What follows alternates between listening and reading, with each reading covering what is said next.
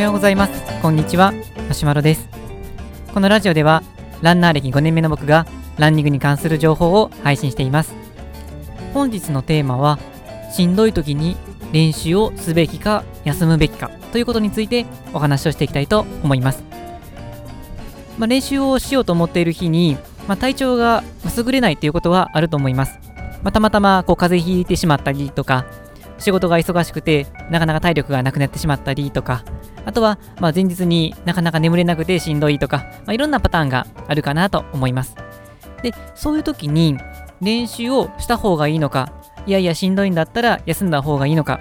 まあ、これは本当にいろんな意見、いろんな視点があるかとは思うんですけれども、僕なりの考え方をお話ししていきたいなと思います。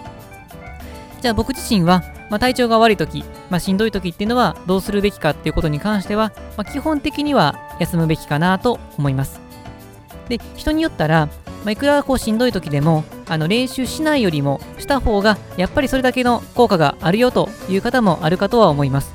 で、ただ、えー、っと、ここはもう本当に賛否両論あるところだとは思うんですけれども、やっぱりこの体調が、まあ、万全の時と比べると、まあ、どうしても練習の成果というのは下がってしまうかなと思います。で、まあ、そうすると、まあ、もちろんこの練習することによって、まあ、プラスに働かなくはないとは思うんですけれども、十分な成果が出ないときに、まあ、無理に練習をして、まあ、次の日より後のあの明日とか明後日とかの練習に響いてしまうようであれば、まあ、しっかりと休んでしまった方がいいのかなとは思います。まあ、中には、まあ、体調が悪いと言っても、まあ、のいつもの100%ではないけれども、ま、頑張ったらなんとかなれるとか、あのハードな練習はできないけれども、まあ、軽い練習ならできるという時もあると思いますので、まあ、そういう時には、例えばポイント練習みたいな、かなり強度の高い練習をする予定の日であれば、ジョグに切り替えたりとか、あのジョギングの予定であったら、1時間走る予定だったらところを、まあ、30分にするとか、まあ、そういう調整をしてもいいのかなとは思います。で、えーとまあ、しんどい時にでも効果があるって言われる方もあって、そこを見た時には、ま、へえとは思ったんですけれども、まあ確かに、うーん、まあしなよりした方がいいとは思うものの、まあ、これは考え方によりけりだとは思うんですけれども、あのモチベーションっていう点で言うと、まあ、無理にしすぎることによって、まあ、モチベーションが下がってしまうっていうのは良くないかなと思います。まあ、これも完全に人によりけりで、あのちょっとでも走ってないとこうすっきりしないっていう人もあって、まあ、僕なんですけど まそういう時には走っちゃっても いいかなと思うんですが、あの、ランニングの習慣があまりついてないような人であれば、もう絶対的に僕は休んだ方がいいのかなとは思います。ただ、こういう時に、えーと、注意しないといけないのが、いわゆるこの、まあ、サボるというとちょっと言葉が悪いですけれども、まあ、自分のこの気持ちに負けてしまって練習を休んでしまうとこういうことがあっては、これはまマイナスに働いてしまうかなとは思います。で、まあ、その、ま、目安っていうのは結構難しくて、あの、自分がしっかりと休むべき時だから、まあ、臨時に休むと思っているのか、負けてるだけなのか、これ、まあ、本当には分かりにくいかなとは思います。で、分かりにくいんですけど、まあ、分からないだけ言ってると進まないので、僕の一つの目安としては、1週間のうちに、まあ、その休まないといけない状況がどれぐらいあるのかっていうことが、まあ、大事かなと思います。まあ、例えば、まあ、普段しっかりと練習していて、まあ、たまたま調子が悪い時もあるとは思うんですが、まあ、言っても月に数えるぐらいしかないかなと思います。まあ、僕の感じで言うと、まあ、月に多い時でも3、4回ぐらいかなと思います。まあ、となると、大体週に1回あるかないかぐらいだと思うんです。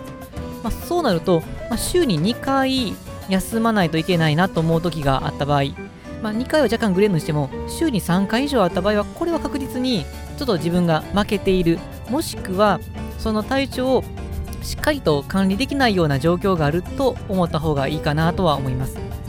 まあ、例えばですけども、もう睡眠時間が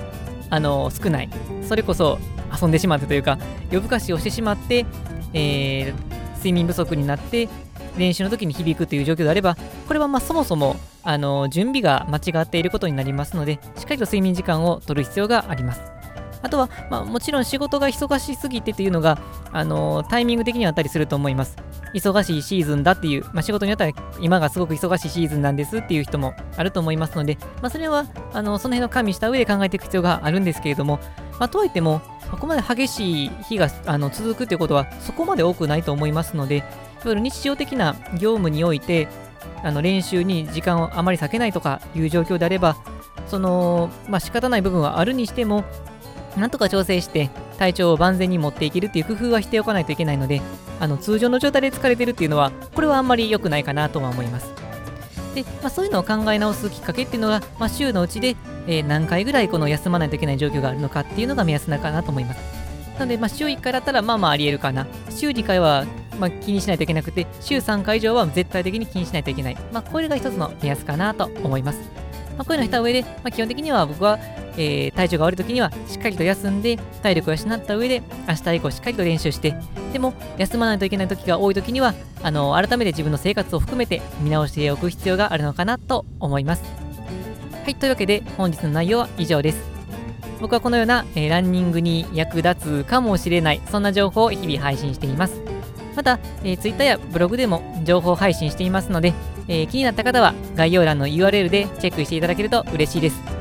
それでは体調管理も万全にした上でしっかりと走りを楽しんでいきましょう。それではさようなら。